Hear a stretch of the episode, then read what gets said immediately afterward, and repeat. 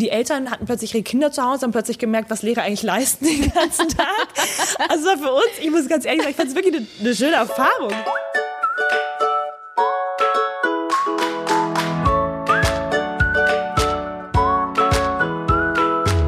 Herzlich willkommen zu unserem Podcast Jesus und Pizza. Heute mit einer neuen Folge zu einem ganz, ganz tollen Thema. Und zwar wollen wir uns heute ein bisschen über Schule unterhalten. Dazu haben wir zum einen wieder den Mickey bei uns. Hallo.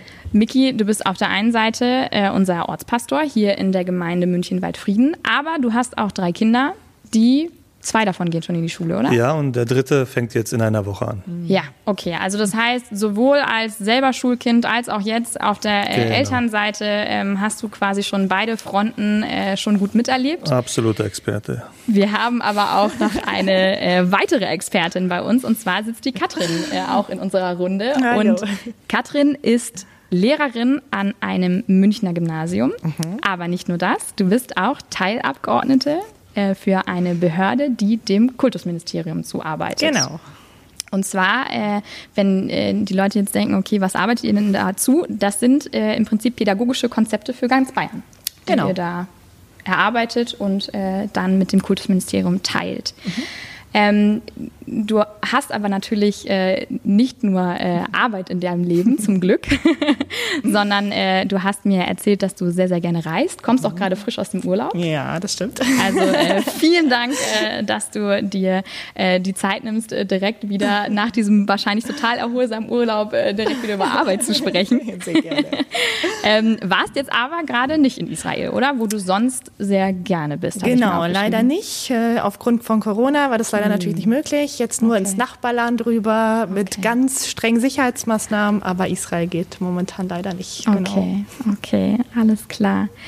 Ähm, und du bist aber äh, auch, äh, neben dem ganzen Reisen, hast du aber deine Basis sehr stabil äh, in und um München gehabt. Ne? Du bist ein echtes Münchner Kindle, kann man so sagen. Genau, ja. Cool, cool. Okay, die erste Frage, die mich äh, direkt beschäftigt hat, als ich mich auf das Thema vorbereitet habe, ist, wie bist du darauf, also beziehungsweise wann bist du darauf gekommen, dass du gerne Lehrerin mhm. werden möchtest und warum? Mhm. Ja, spannende Frage und für mich eine ganz besondere Zeit auch in meinem Leben. Ähm, nach dem Abitur war ich ein Jahr als äh, freiwillige Helferin, also freiwilliges soziales Jahr in Argentinien. Mhm ähm, war dort in einem Kinderheim, in einem Waisenheim und habe dort ein Jahr mit Kindern gearbeitet. Und okay. da habe ich wirklich gemerkt, dass mir das total viel Freude macht. Ich habe den Musikunterricht gegeben, Flöte spielen beigebracht, Englischunterricht gegeben, sonst alles Mögliche gemacht, was da so angefallen ist. Und da habe ich wirklich gemerkt, so mit Kindern zu arbeiten, das liebe ich, das macht mir wahnsinnig viel Freude, viel Spaß. Und ich hatte selbst die Leistungskurse Deutsch und Englisch und mhm. ähm, habe dann auch gemerkt, das sind eigentlich genau meine Fächer, die möchte ich auch unterrichten und die habe ich dann auch studiert. Ach cool. Also ich würde sagen, das ist eine Geschichte, ich weiß nicht, bei wie vielen von 100 Fällen man so eine Antwort kriegt, weil also man muss ja, man muss das ja äh, gestehen, die meisten sind immer so, ah, naja, wusste irgendwie sonst nicht so richtig was, aber ähm, so, so richtig Lehrer und Lehrerinnen äh, aus, aus Leidenschaft, ich finde, das ist, das mhm. ist echt was Besonderes. So. Also deshalb cool, dass du da einfach schon so deine Bestimmung gefunden ja, hast. Ja, danke schön. Also ich merke auch, dass das, glaube ich, das ist, was dich dann durch die Jahre hindurch trägt. okay. Dass mhm. du wirklich äh, diese, diesen Moment hattest, wo du für dich selber diese Entscheidung getroffen mhm. hast. Weil ich bin jetzt seit zehn Jahren Lehrerin mhm. und dann merkst du natürlich irgendwann schon, okay, diese erste totale Begeisterung, Motivation, die du halt noch so hast mit Anfang 30, die, jetzt bin ich 40, mhm. ähm, die verändert verändert sich. Und dann gibt es natürlich auch schöne neue Herausforderungen, aber ähm, ich bin schon froh, dass ich mich daran erinnern kann, an diesen Moment, wo ich wusste, das möchte ich machen. Und mhm. ich glaube, das ist auch das, was heute eigentlich noch mir so viel Freude an dem Beruf auch macht, dass man wirklich das mit Kindern arbeiten kann, zu sehen, wie du sie doch, ähm, wenn auch nur im Kleinen, aber stückweise beeinflussen kannst, prägen kannst, Beziehungen aufbauen kannst, ihnen was mitgeben kannst. Ähm, ich glaube, das sind schon so die Highlights meines Berufs. Hattest du selber Lehrer, die so deine Vorbilder waren, wo du sagst, so wollt, will ich mal werden? Ja, also das ist wirklich ganz interessant. Ich kann mich noch an einen Lehrer total gut erinnern, mein Deutschlehrer, lustigerweise. Ähm, den würde man heute wahrscheinlich, wenn man den so sieht, würdest du gar nicht denken, das ist ein cooler Lehrer. Mhm. Der war eigentlich eher so ein bisschen spießig, auch schon ein bisschen älter. Aber der hat so einen tollen Deutschunterricht mit uns gemacht. Also wir durften immer Theater spielen, das fand ich total besonders, sind dann immer in den Theaterraum gegangen. Und der hat wirklich, glaube ich, also ich kann mich erinnern, wie der mich persönlich gefördert hat. Hm. Die hat mir ganz tolle Aufgaben auch immer im Theater gegeben und ähm, hat immer darauf geachtet, so dass, dass jedes Kind sowas bekommt und dann auch ganz viel Wertschätzung von ihm bekommt. Und ich glaube, das ist das, woran ich mich wirklich am meisten erinnern kann. Wie der mir, der hat mir dann mal die Hauptrolle gegeben in, in ganz kleinen Stücken, die wir auch nur in der Schule, also es waren jetzt keine großen Aufführungen oder so, mhm. aber dass jemand dir so viel zutraut und dich darin auch fördert. Und also es war wirklich ein toller Unterricht, muss ich ehrlich sagen. Und ich glaube, das hat viel von den Beziehungen gelebt und von dem, wie der die einzelnen Schüler gesehen hat. Cool, cool. Das heißt, wenn man jetzt sagen würde, das perfekte Rezept für, für einen guten Lehrer, dann Wertschätzung auf jeden mhm. Fall. Was sagst du so zu Strenge? Also viele mhm. Schüler sagen ja selber, sie lieben mhm. eigentlich die Lehrer am meisten, die mhm. richtig streng sind ja. und dann aber so ein menschliches Anlitz mhm. haben. Mhm. Und also ich bin da kein Natural Talent. Ich muss mir das jedes Schuljahr neu okay, jetzt gehst du rein und jetzt machst du erstmal so drei Wochen Bad Cop. Ja? Kann ich okay. eigentlich gar nicht. Aber es hilft wirklich. Und ich muss sagen, wenn ich das nicht mache zu Beginn des Schuljahres, jetzt geht's ja auch wieder los, mhm. ja. So, du gehst in eine Klasse rein und erstmal musst du so denen zeigen, so, okay, mhm. ich habe ganz klare Regeln und ich will auch, dass sie die durchzieht und wer das nicht macht, ja, mhm. dann gibt's gleich Konsequenzen und so. Und die Schüler, glaube ich, mögen das auch. Die mögen, die wollen wissen, so, welche Regeln hat denn der? Ja, mhm. wie, wie mhm. läuft das jetzt hier? Mhm. Und wenn du das nicht von Anfang an deutlich machst, dann testen die halt alles aus und dann fängst du halt an zu rudern und dann noch streng zu werden, ist eigentlich mega schwer. Also ähm, das ist, glaube ich, schon so, dass äh, die, die Schüler wollen wissen, wo sind ihre Grenzen, was ja. dürfen wir, was dürfen wir nicht und das auch konsequent durchzuziehen. Das ist noch meine eigene Challenge, das dann wirklich, also jeder, der selber Kinder hat, weiß das, ja. Du führst Regeln ein und dann musst du sie auch durchziehen. Mhm. Das ist echt nicht immer so leicht. Ähm, und dann auch selber zu entscheiden, ja, ist das jetzt schon eine Grenzüberschreitung oder nicht? Ja. Ähm, wo greife ich ein, wo nicht. Also das ja. ist echt, finde ich, eine große Herausforderung. Ja. Aber Strenge ist schon ähm, Regeln, glaube ich. Klare mhm. Regeln, die du mhm. einführst und dann auch dafür sorgst, dass die eingehalten werden. Das ist, glaube ich, schon auch so eins der Geheimrezepte. Also ich kann das zu 100 Prozent äh, unterschreiben. Also ich fand tatsächlich auch immer die Lehrer, wo man einfach äh, ganz genau wusste, woran man ist. So, also die halt wirklich so eine so eine gewisse äh, Strenge hatten. Ähm, bei denen läuft es halt einfach so. Diejenigen, die irgendwie so total auf der Kumpeltour am Anfang waren und, und da war dann irgendwie zwei Wochen später äh, Chaos angesagt. Und die haben es dann eben auch nicht mehr, die haben es nicht mehr mhm. zurückerobern nee, können. Das kriegst so, also du nicht das, mehr das hindern. ist dann einfach gelaufen. Mhm. Aber, Aber ich, sagen wir das jetzt ähm, äh, im Rückblick oder haben wir uns genauso gefühlt mit 12, 13? Ich kann mich nicht mehr erinnern. Ich kann, so ich richtig, kann, dir, ja? eine, ich kann dir eine Geschichte erzählen aus meiner Schulzeit aus der fünften Klasse. Da hatten wir eine Lehrerin, Frau Stör hieß die. Und wir haben am Anfang, wir sind durchgedreht, weil wir die so streng fanden und wir mhm. kamen überhaupt nicht mit ihr klar. Und was die gemacht hat, war tatsächlich, die hat eine, eine Schülerin, die sie vor zwei Jahren genau in dieser gleichen Situation hatte, hat die äh, in, in ihren Unterricht geholt und hat gesagt, Leute, so, so, so ging das den anderen auch. So geht es den Leuten in der Regel immer mit mir. Mhm. Aber nach einem halben Jahr werdet ihr mich lieben. Ja. Und wir waren so, äh, Entschuldigung, das werden wir nicht. Und dann hat die, ähm, hat diese, diese ältere Schülerin, die ähm, hat dann quasi so ein bisschen so Frage und Antwort gestanden und, und wir haben sie dann ausgequetscht und die hat halt tatsächlich gesagt, so, also wirklich, also nach einem halben Jahr ging es dann eigentlich. Mhm. Und wir waren immer noch so, also ne, kleine, kleine, verschreckte Fünftklässler konnten uns das überhaupt nicht vorstellen, irgendwie wie so unsere doch lieben Grundschullehrerinnen und dann auf einmal kam irgendwie so sowas uns in den Klassenraum.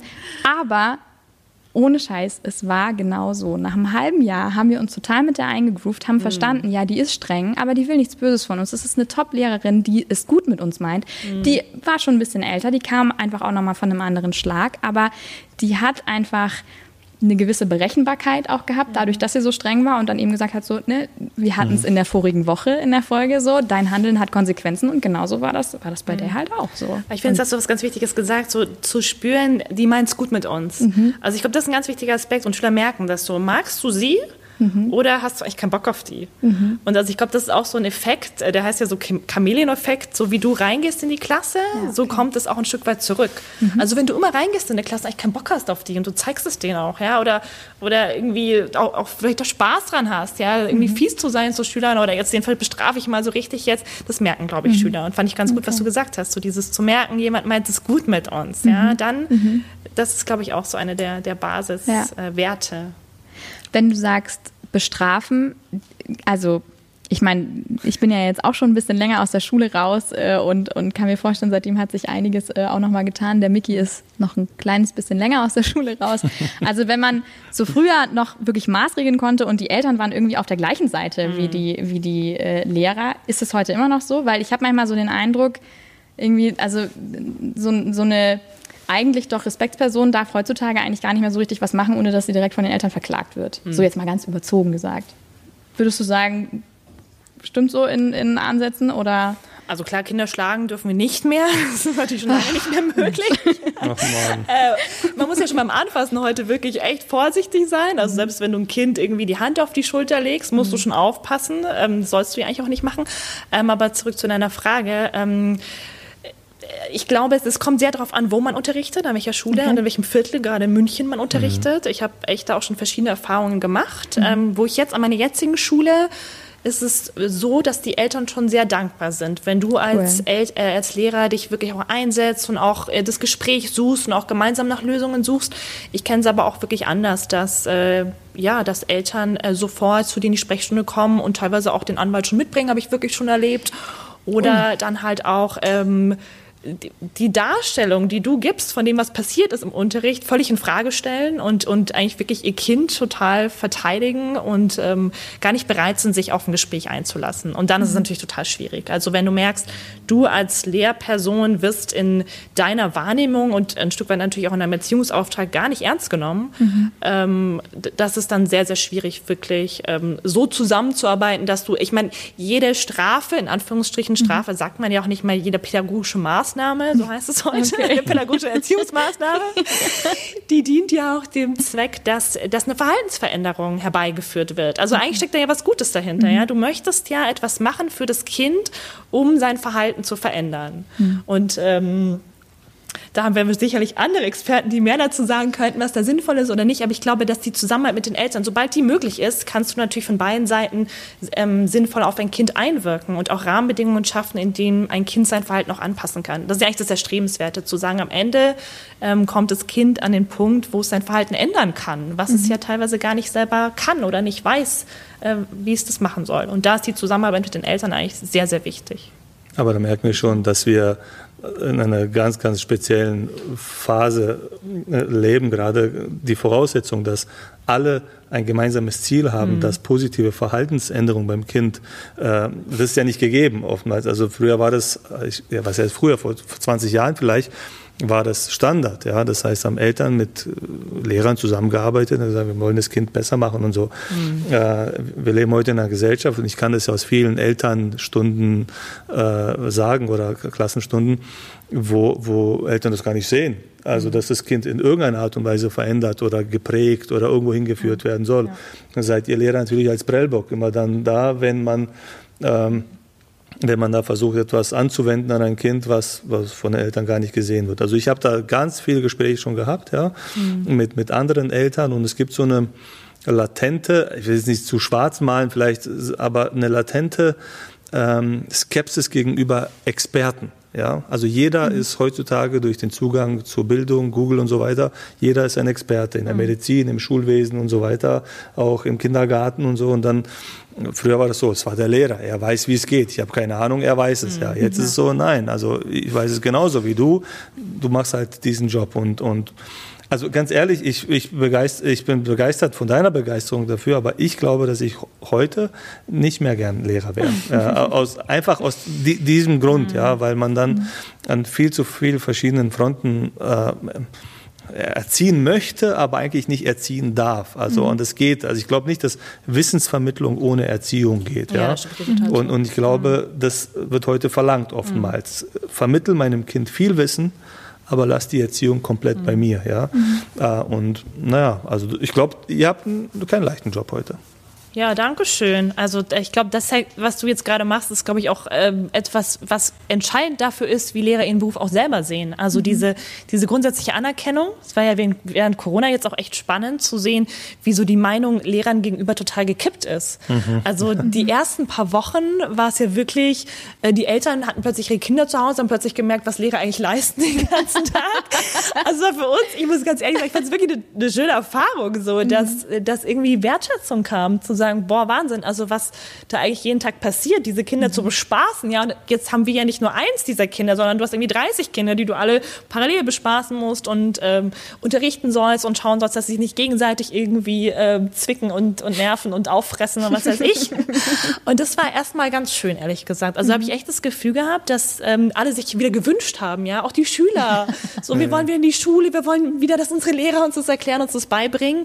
Und im Laufe von Corona ist es dann aber wieder ein bisschen gekippt. Dann war, glaube ich, wieder so diese, diese faulen Lehrer ein bisschen und ähm, da läuft irgendwie zu wenig und okay. ähm, ja, das ist irgendwie auch für uns spannend, in was für eine Rolle du immer bist. Aber mhm. plötzlich bist du mal in der Rolle, du hast ja gar nichts gemacht. Ja? Also wir haben ja nicht viel geändert. Ich habe eigentlich mhm. während Corona konstant irgendwie meinen mein Fernunterricht gemacht, äh, meine Arbeitsblätter erstellt, kommuniziert, äh, digitalen Unterricht versucht umzusetzen und die mhm. Meinung ist aber so gekippt. Und ich glaube aber, dass wirklich welches Ansehen genießen. Lehrer auch in der Gesellschaft, äh, ganz entscheidend auch darüber ist, wie auch Kinder zum Beispiel Lehrer ähm, wertschätzen oder achten. Mhm. Ähm, und, und das hat natürlich viel damit zu tun, welchen Einfluss können wir überhaupt auch nehmen. Ja, ja das stimmt. Ihr habt halt zwölf Wochen Urlaub im Jahr. Das ist halt schwierig. Urlaub, entschuldigung mal, das ist unterrichtsfreie Zeit. Genau, so heißt das. Ja? ja. Weil ich, ich glaub, muss ja kreativ Neid. sein. ja. ja, aber ich glaube, das ist, das ist eben auch das Problem, weil, weil es gibt halt total viele unterschiedliche Lehrer, die das garantiert mit diesen zwölf Wochen auch ganz, ganz unterschiedlich machen. Also ich kann da auch wieder nur von meinen Lehrern sprechen. Also ich, ich äh, finde, da hat man schon auch irgendwie sehr deutlich gesehen, wer exakt erst wieder an Schule gedacht hat, als er das Klassenzimmer wieder betreten hat und wer sich sich eben wirklich auch über die Sommerferien mega viele Gedanken gemacht hat. Ne? Ich, Katrin, dazu musst du nichts sagen, aber ich wette, dass 90 Prozent aller Lehrer, die schon fünf Jahre im Dienst sind, ja, die schon ihr Programm fertig haben, dass die sich bestimmt nicht nach der vierten Woche hinsetzen in den Ferien und sagen, jetzt werde ich mal zwei Wochen lang den Unterricht vorbereiten, im September kommt. Sag dazu ja. nichts, sag, wenn du willst, aber. Genau, und wir können uns jetzt alle überlegen, was das über Mickey aussagt. Weisheit. Nein, also ich glaube, es, es, gibt da, es gibt da solche und solche. Auf der anderen Seite finde ich aber, muss man auch sagen, also ich weiß noch, dass, dass äh, du mir vor ein paar Tagen gesagt hast, frag die Katrin auf jeden Fall, wie man das überlebt. Ja, ja, ja. So, und ich könnte mir vorstellen, dass man, dass man selbst, wenn äh, in diesen zwölf Wochen äh, nur äh, zwei Wochen davon genutzt werden, um irgendwie noch mal ein paar Arbeiten zu korrigieren, dass das schon auch was ist, wo man sagt, naja gut, also äh, die zehn Wochen äh, Urlaub, die brauchst du dann aber auch, um, um dich von zu, wieder davon zu regenerieren. Also eine Sache, ich meine, das ist immer ein bisschen schwierig, selber zu sagen, weil sein eigener Job und so, der kriegt dann immer wieder Rechtfertigung. ich sage jetzt trotzdem, wenn ich jetzt hier schon mal die Chance habe. Fühl dich ganz frei, wir sind ja unter Würde ich jetzt trotzdem gerne was sagen. Also es kommt natürlich schon viel auch auf die Fächerkombination an und auf die, äh, auf die Jahrgangsstufen, mhm. die du unterrichtest und wie lange du schon Lehrer bist. Also Miki hast natürlich recht. Ähm, wir haben das auch vor kurzem diskutiert. Es gibt eben Fächer, die sind allgemeingültig, die ändern sich auch nicht. Ein Mathelehrer, der unterrichtet zehn Jahre lang das Gleiche, dann kommt ein neuer Lehrplan, dann musst du mhm. mal gucken, was du Neues machen musst. Aber wenn du natürlich auch Fächer hast, wo das tagesaktuelle Geschehen irgendwie eine Rolle spielt, ja, wie Klar. jetzt in Geschichte oder mhm. Geografie oder in Englisch, dann musst du natürlich schon nochmal schauen, dass du wirklich up to date bleibst. Mhm. Und ähm, ja, auch gerade mit Fremdsprachen denke ich, äh, natürlich achtest du irgendwie drauf, dass du dann auch mal wieder selber deine Sprachkompetenz verbesserst. Musst du ja auch, wenn ich jetzt ein Jahr lang nur fünfte und Englisch unterrichte, hello, mhm. how are you, my name is und so, dann ist es schon sinnvoll, auch mal zu gucken, wenn ich dann wieder eine zwölfte bekomme, also wo, wo, wo kriege ich jetzt meine eigene Sprachkompetenz auch wieder her. Ja. Und es ist natürlich ein kreativer Beruf. Also das finde ich schon wichtig zu sagen. Ich merke jetzt wirklich, also jetzt nach Corona, ich war wirklich fix und fertig. Ich mhm. war ähm, ich habe, glaube ich, deutlich mehr gearbeitet, als wenn ich normalen Präsenzunterricht gehabt hätte, weil du einfach so viel organisatorische Aufgaben plötzlich bekommst, die du vorher nicht hattest. Mhm. Du musst ganz neue Kommunikationswege einrichten, äh, digitale Tools und so weiter.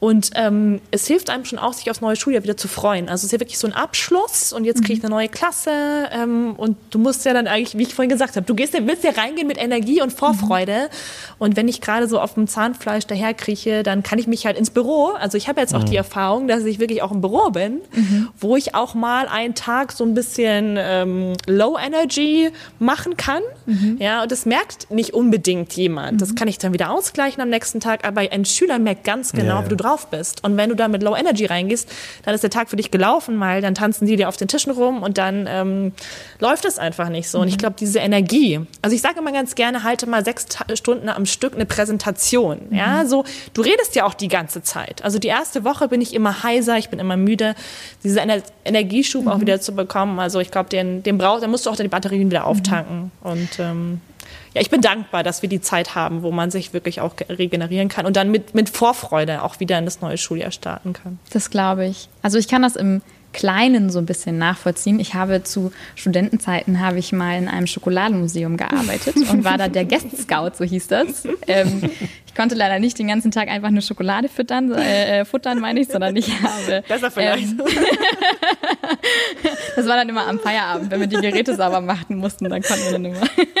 Aber da haben wir eben äh, so anderthalbstündige Führungen gemacht und da warst du halt dann auch wirklich anderthalb Stunden lang äh, der Vorführclown, der den Leuten erklärt hat, wie funktioniert das von der Kakaobohne bis zur fertigen Tafel Schokolade und das eben auch wirklich von einer Kindergartengruppe über eine Schulklasse bis hin zu äh, den Landfrauen, die sich äh, äh getroffen haben und dann da bei dir sind. Und wenn ich da äh, wirklich so einen ganzen Tag irgendwie äh, sechs, sieben Führungen äh, da hinter mir hatte, dann war das echt immer so, ich bin in die U-Bahn und ich hatte zuerst immer noch, ich war immer noch so total so in diesem, ah, und ich habe irgendwie alle angelächelt und so irgendwie. Dann hat das dann immer so, so eine Minute gedauert und dann bin ich zum Zombie geworden. So, weil dann ist so die komplette Energie aus meinem Körper entwichen mhm. und ich konnte dann auch, ich wollte auch mit keinem mehr reden. Ich bin nach genau, Hause. was du meinst.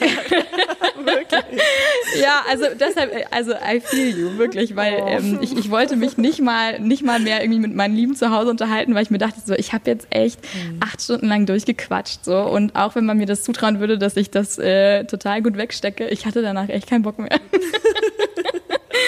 genau, also von daher, ähm, ja, das kann ich gut ja, nachvollziehen. Danke fürs Teilen von der Geschichte. also wir Pastoren arbeiten auch sehr viel. Und manchmal, Besonders der Samstag ja, ist immer genau. sehr anstrengend bei euch. Aber ich werde mich, ja ne? ich werd mich nicht rechtfertigen. Oh Mann. Okay, aber du hast gerade schon äh, Stichwort äh, Corona schon ein bisschen mhm. was dazu gesagt, wie das jetzt für dich die letzten Wochen und Monate gewesen ist. Also ich meine, es war ja irgendwie für alle, egal in welcher Berufsgruppe äh, man war oder auch nicht Berufsgruppe, völlig, völlig wurscht. Es war ja irgendwie erstmal alles anders. Man musste sich erstmal irgendwie so ein bisschen akklimatisieren und, und neu ausrichten, wie man das jetzt macht.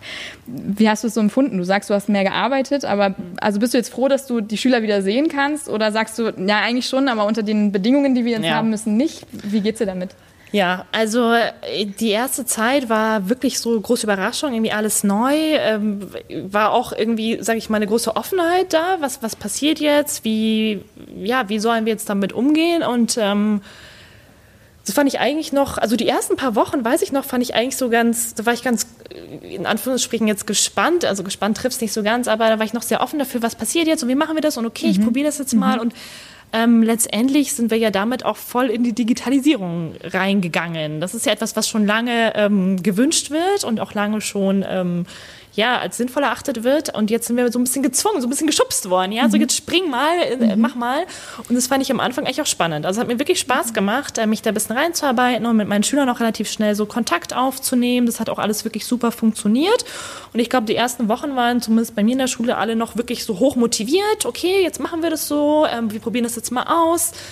Ähm, war ungewohnt, aber durch die, ja, durch die Kommunikationswege, die man einfach nutzen kann, habe ich das Gefühl gehabt, so, okay, das kriegen wir gut hin. Ja? Mhm. Ich habe regelmäßig mit meinen Schülern Kontakt gehabt. Ähm, wir haben dann auch digitale Videokonferenzen gestartet, wo ich die auch sehen konnte und mhm. wo du dich da auch total freust und die sich total freuen. Und ähm, ich dann auch angefangen habe, richtigen Unterricht äh, zu machen. Das war auch irgendwie, also irgendwie ist das auch lustig, ja, du bist so zu Hause und hast deine Sachen vorbereitet und siehst vom Bildschirm deine Schüler und mhm. also ich glaube, jeder fand das so ein bisschen aufregend, ja, mhm. ähm, das mhm. jetzt mal auszuprobieren.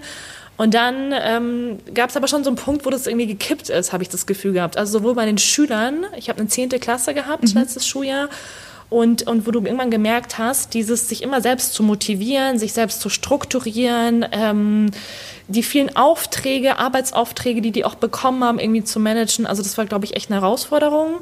Und ich habe irgendwann auch gemerkt, dadurch, dass es halt kein Konzept gab, ja, mhm. was machen wir jetzt in so einem Krisenfall? Mhm. Also niemand war ja darauf vorbereitet.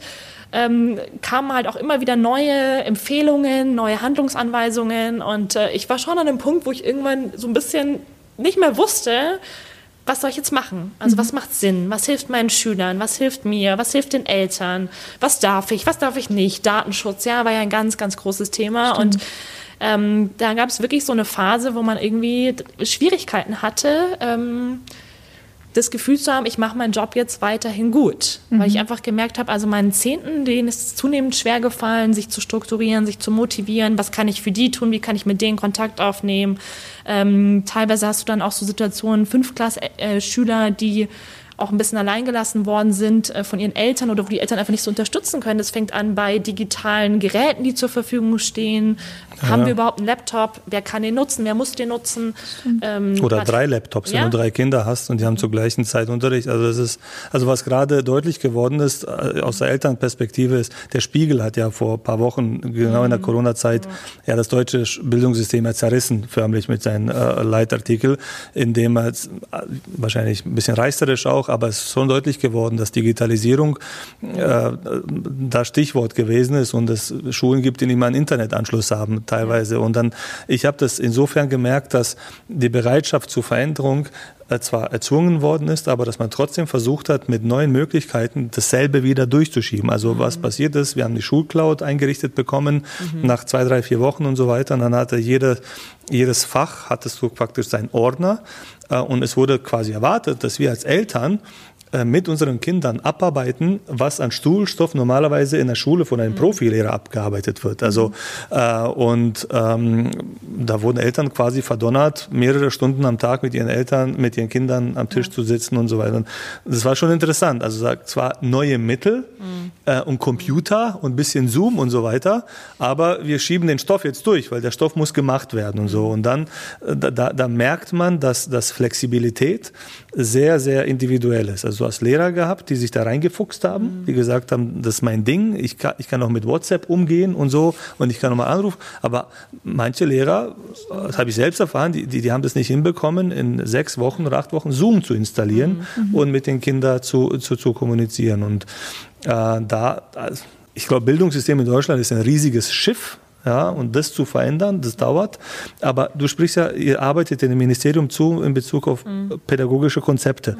Ist da Digitalisierung außen vor oder ist das ein Teil des Konzeptes? Also so ein Teil des Konzeptes. Gerade auch in meinem Institut sitzt jetzt einer der großen ähm, pädagogischen Institute, die eben für die Digitalisierung auch mitverantwortlich sind.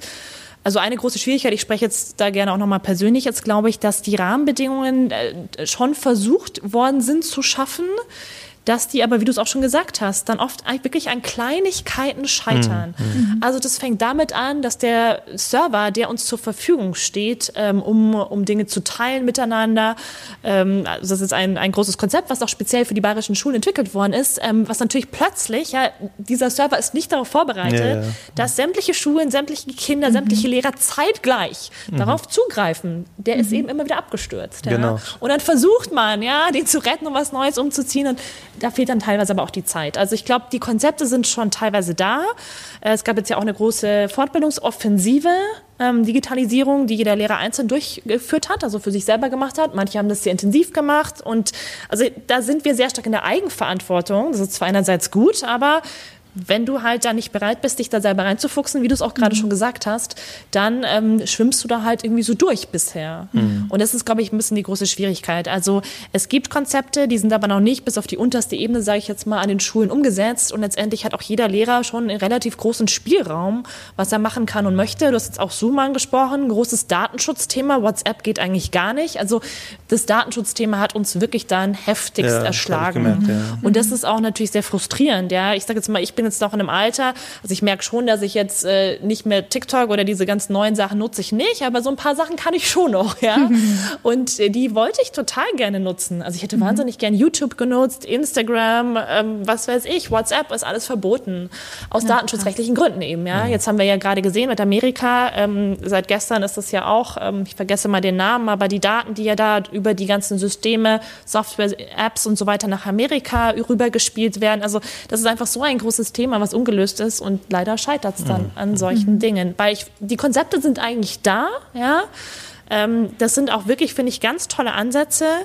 Aber auch ein Stück weit die Möglichkeit, sich damit jetzt auseinanderzusetzen. Die mhm. hat jetzt auch mir persönlich ein Stück gefehlt. Ja, das habe ich jetzt halt während Corona versuchst du die ganze Zeit das zu managen Parallel, ja. und dich dann selber einzuarbeiten. Mhm. Und dann, dann hast du Zoom installiert und eine Woche später heißt es halt, Zoom ist jetzt nicht mal datenschutzkonform, bitte mach das. Mhm. Und ich kann mir schon vorstellen, dass es jetzt halt auch bestimmte Lehrertypen oder auch ab einem bestimmten Alter, dass du dich damit auch überfordert und ein Stück weit auch alleingelassen fühlst, ja, jetzt gerade während Corona. Ja.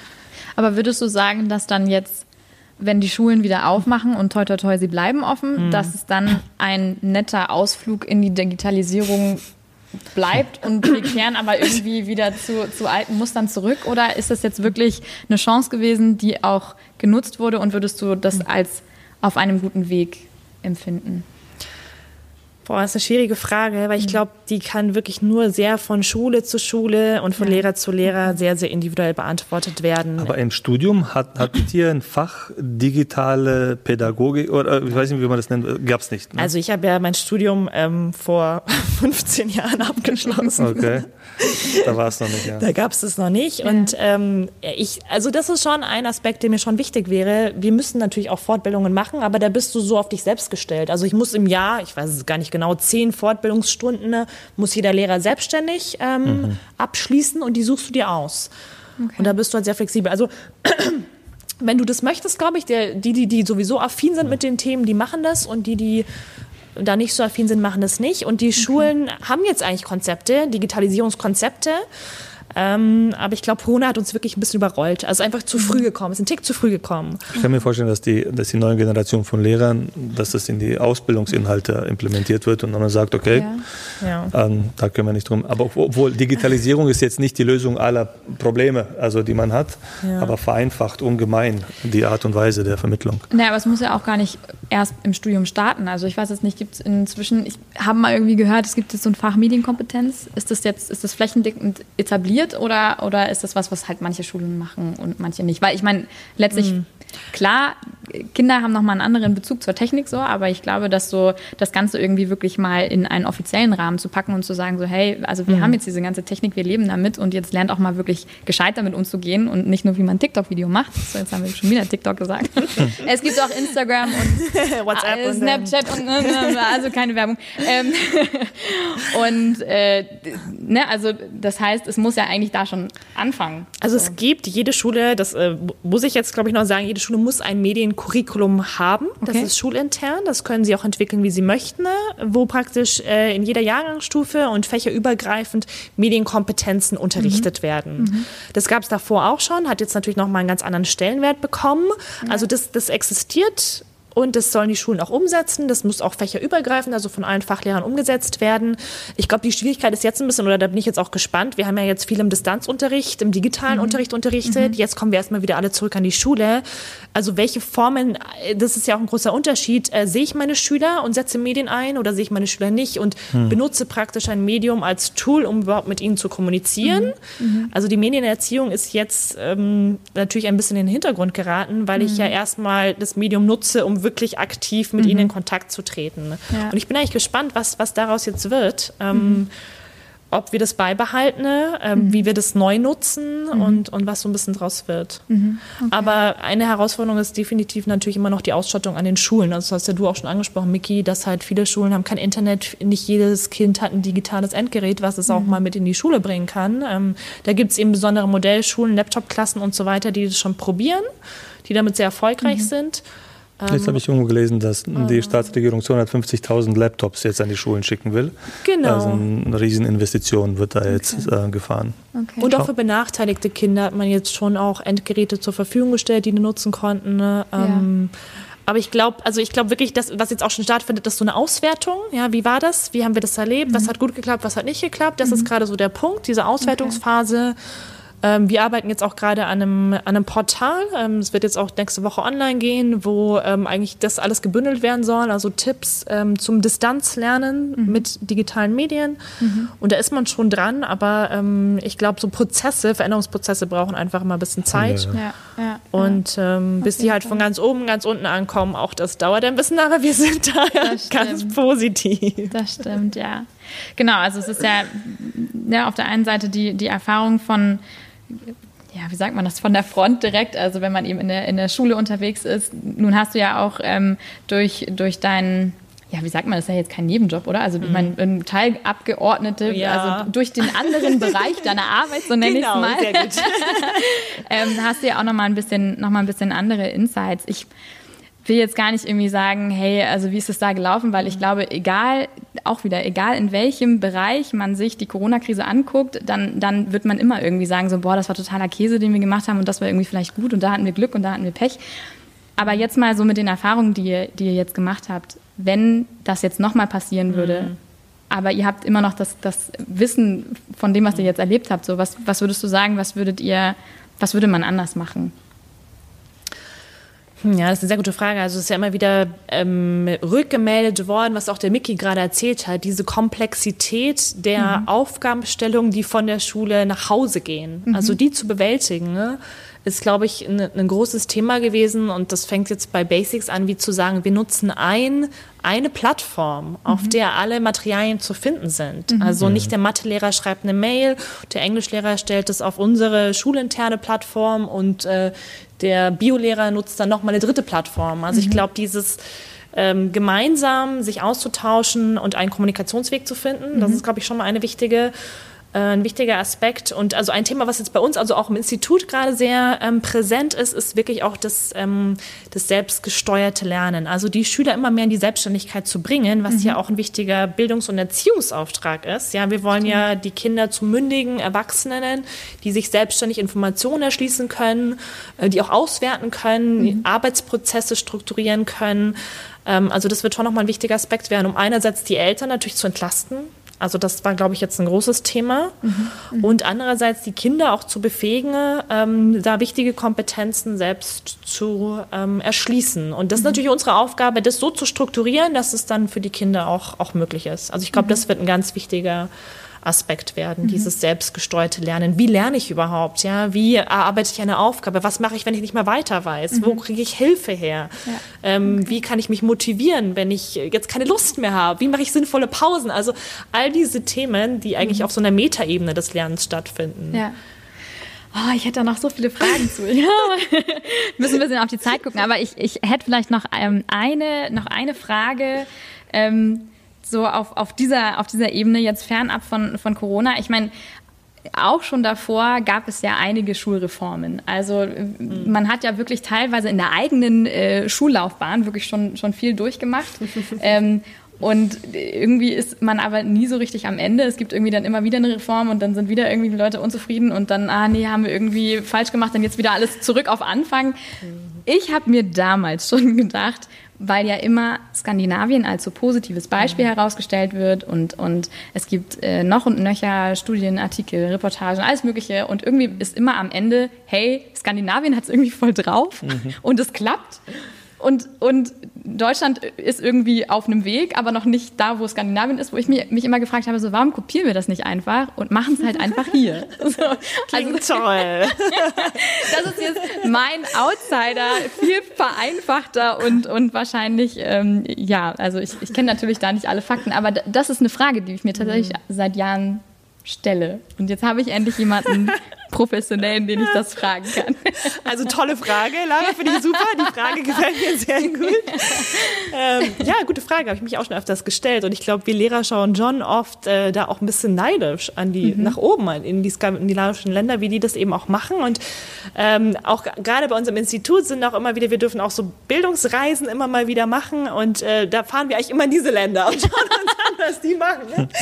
Okay. Ja, ähm, das ist wirklich eine sehr gute Frage. Ähm, ich habe mir da auch ein bisschen Gedanken dazu gemacht. Ich kann die nur persönlich be beantworten mhm. und mhm. auch nicht abschließend. Aber okay. ich glaube, dass grundsätzlich das Verständnis von Bildung mhm. dort ein anderes ist als bei uns. Mhm. Und ähm, das, wie die Gesellschaft auch strukturiert ist, wie die organisiert ist. Viel mehr Frauen arbeiten relativ schnell auch nach der Schwangerschaft wieder in diesen Ländern. Das mhm. heißt, also der, der Schule und den Bildungseinrichtungen kommt ein viel höherer Stellenwert zu als, als hier bei uns. Und ich glaube auch, dass die Wertschätzung viel, viel größer ist für, für diese Berufe. Ähm, ich kann mich jetzt nicht gerade beklagen als Gymnasiallehrerin, aber ich glaube auch in der Frühpädagogik, mhm. ähm, da werden auch die, die Berufe ganz anders ähm, bezahlt, vergütet und haben damit natürlich auch einen höheren Stellenwert. Und deswegen glaube ich, hast du auch als Eltern ein besseres Gefühl, deine Kinder dahin zu schicken. Okay. Und soweit ich jetzt richtig informiert bin, sind viele Schulen in Skandinavien oder Einrichtungen auch ganztägig. Das heißt, die ah, okay. Kinder gehen dort in der Früh hin.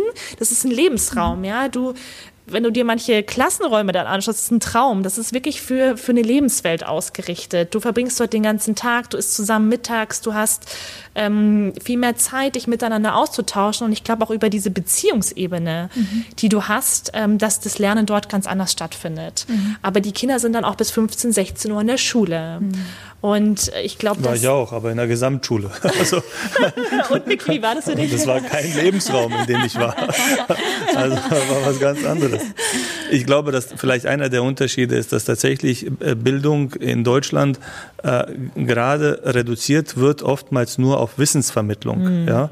und nicht auf Ganzheitlichkeit in vielen mhm. Dingen. Das heißt, mein Kind lernt Goethe oder so, aber hat keine Ahnung, was ein Konto ist, zum Beispiel, mhm. ja, oder, oder, oder viele alltägliche Dinge. Und ich mhm. glaube, dass da vielleicht äh, die, die Sicht einfach ein bisschen breiter ist, wenn man sagt, oh, ich vertraue, einer Institution quasi, dass sie mein Kind mhm. ganzheitlich erzieht, ja?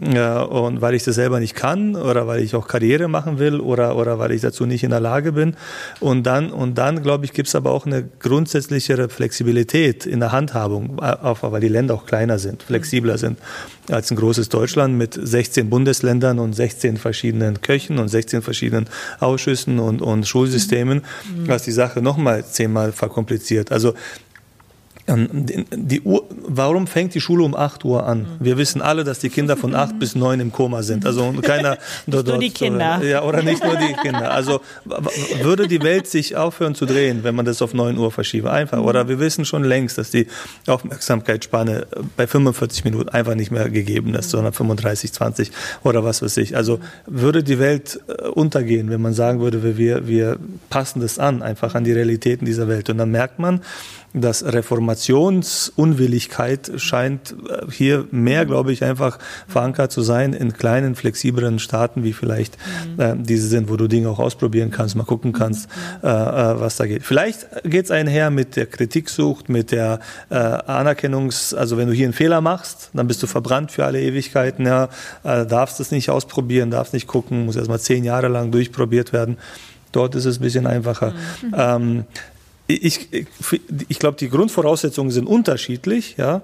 Nur äh, meine Hoffnung ist tatsächlich bei der neuen Generation der Lehrer, der, der vielleicht Leistungsstreben äh, nicht so als oberste Maxime sehen wie mhm. unsere Eltern, mhm. sondern sagen Erlebniswelt, wie du sagst, mhm. oder, oder die Kinder sollen ganzheitlich abgeholt werden, dass sich das Bahn bricht mhm. faktisch in die Klassenräume und die nächsten Generationen der Kinder davon viel mehr mitbekommen, als wir das getan haben. Ja. ja. Das und das ist ja das, was wir uns merken. Wir alle haben ja unseren super Lehrer irgendwo, ja, aber das ist ja der Lehrer, der uns ja nicht nur Wissen beigebracht hat, sondern eine, eine menschliche Komponente mhm, hatte, ja. Und wenn man das überträgt, ich kenne Herr von Wachsmann, werde ich nie vergessen. Sein Sohn ist der Stadionsprecher von Hertha BSC. Also das haben wir gleichzeitig und ähm, Vater auch, ne? ja, das ist der Wahnsinn. Das war ein strenger Biolehrer. Ich war ganz schlechter Schüler in der Schule und so und äh, der hätte mich äh, hops gehen lassen können, ja, mhm. einfach weil ich die Leistung nicht mhm. gebracht habe. Er hat aber einen Weg gefunden. Er hat, ja, freitags hatte ich äh, Unterricht bei ihm und montags. Und er war Fußballfan, ich war Fußballfan.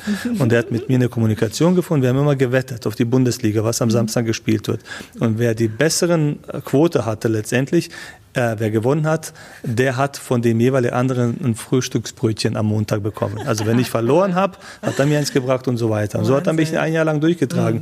Mhm. Ja, sonst hätte ich eine fünf oder sechs bekommen und wäre sitzen geblieben und so. Ähm, aber abgesehen davon, äh, ich glaube, wir müssen Lehrern einfach viel mehr zutrauen und den den zulassen, dass sie unsere Kinder auch erziehen. Ja? Mhm. Und, und da tun sich, glaube ich, viele Eltern einfach unheimlich schwer, ja? Mhm.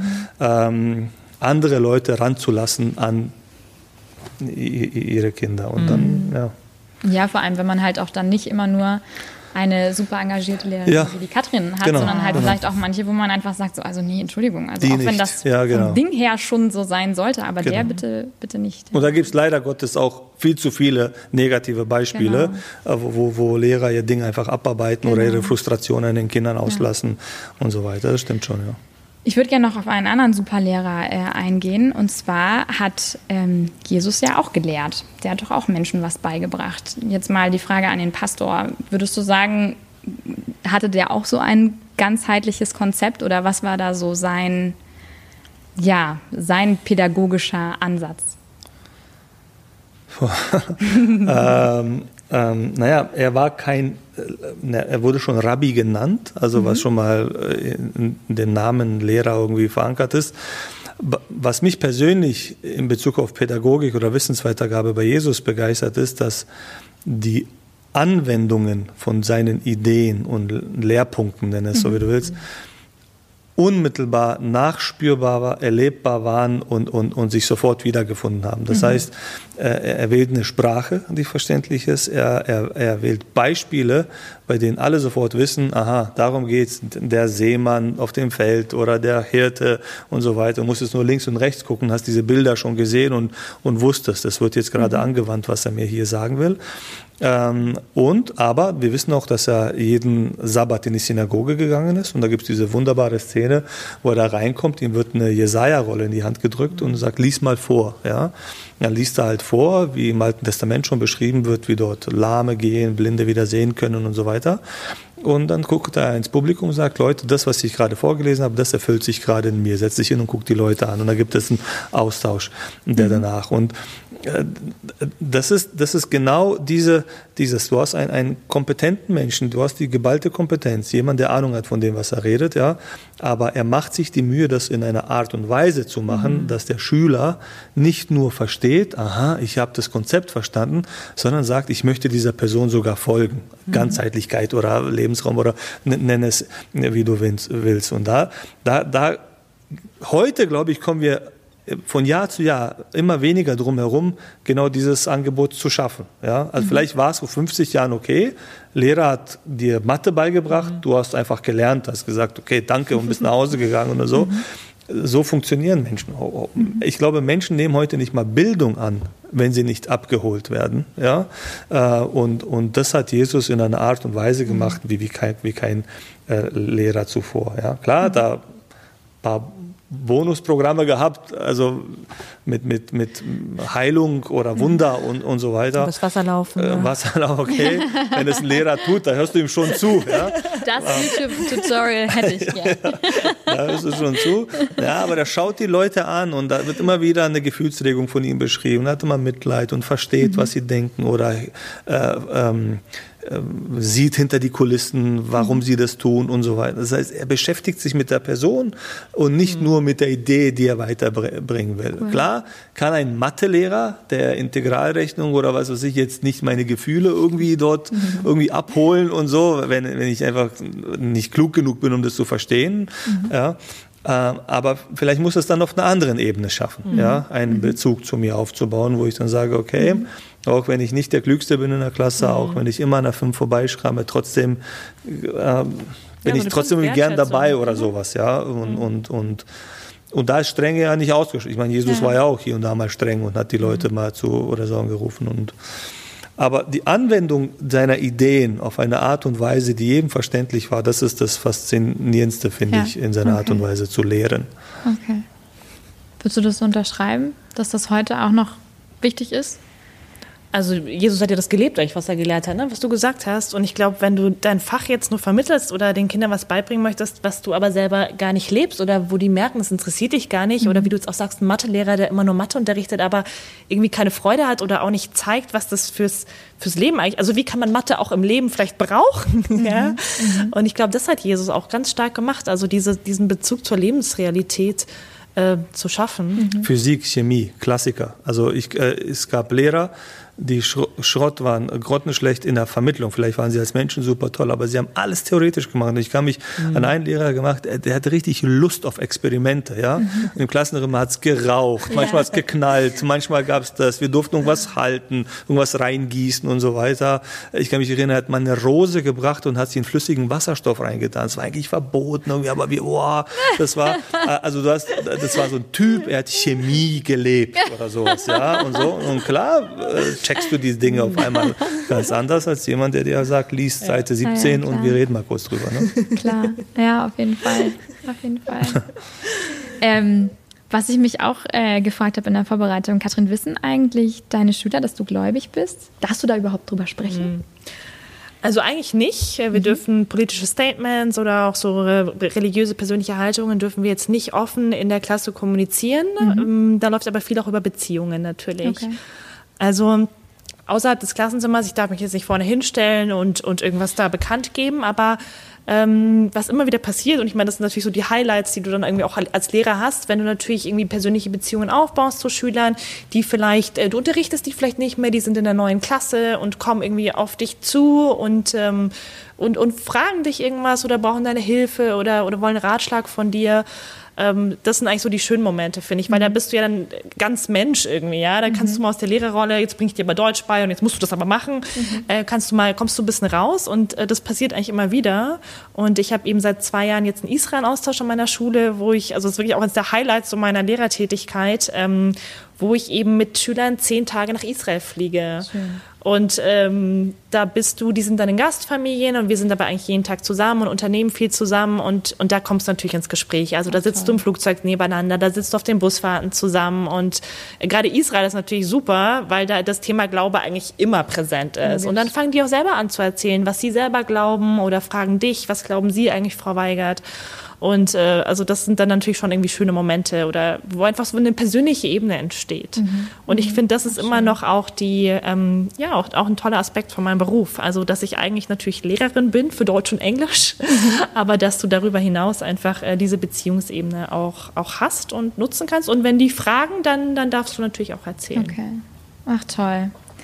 Ach, Katrin, ich könnte dich noch so viele Sachen fragen. Und äh, auch äh, das, das Thema äh, Bibel und, und äh, Schule bzw. Pädagogik ist, glaube ich, was, da mhm. könnten wir noch äh, viele Stunden äh, weiter befüllen.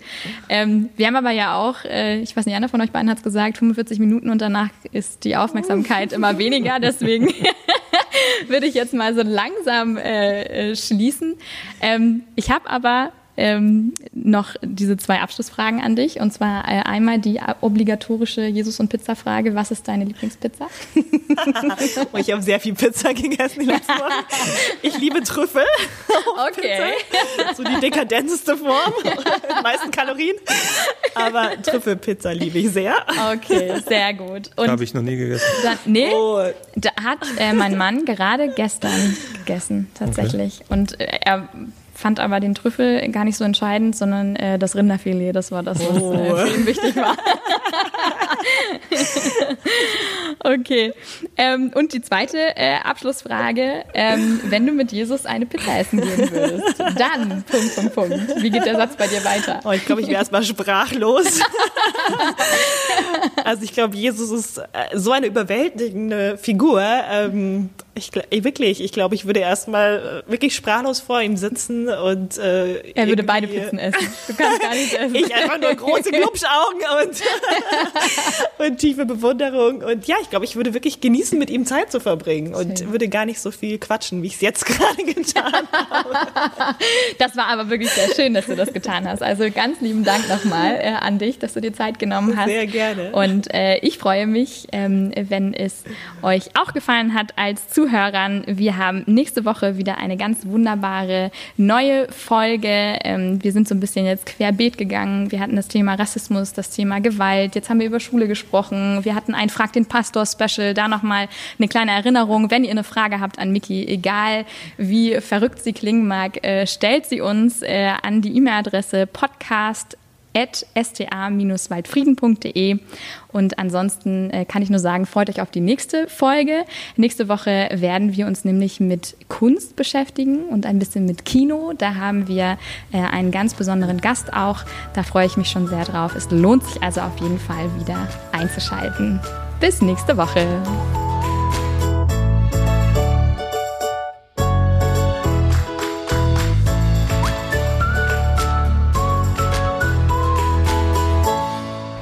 Nochmal, jetzt läuft alles. Ton läuft? Okay. Christoph, wenn wir am Ende keinen Ton haben, dann, dann hilft dir auch kein Gewaltpräventionskurs.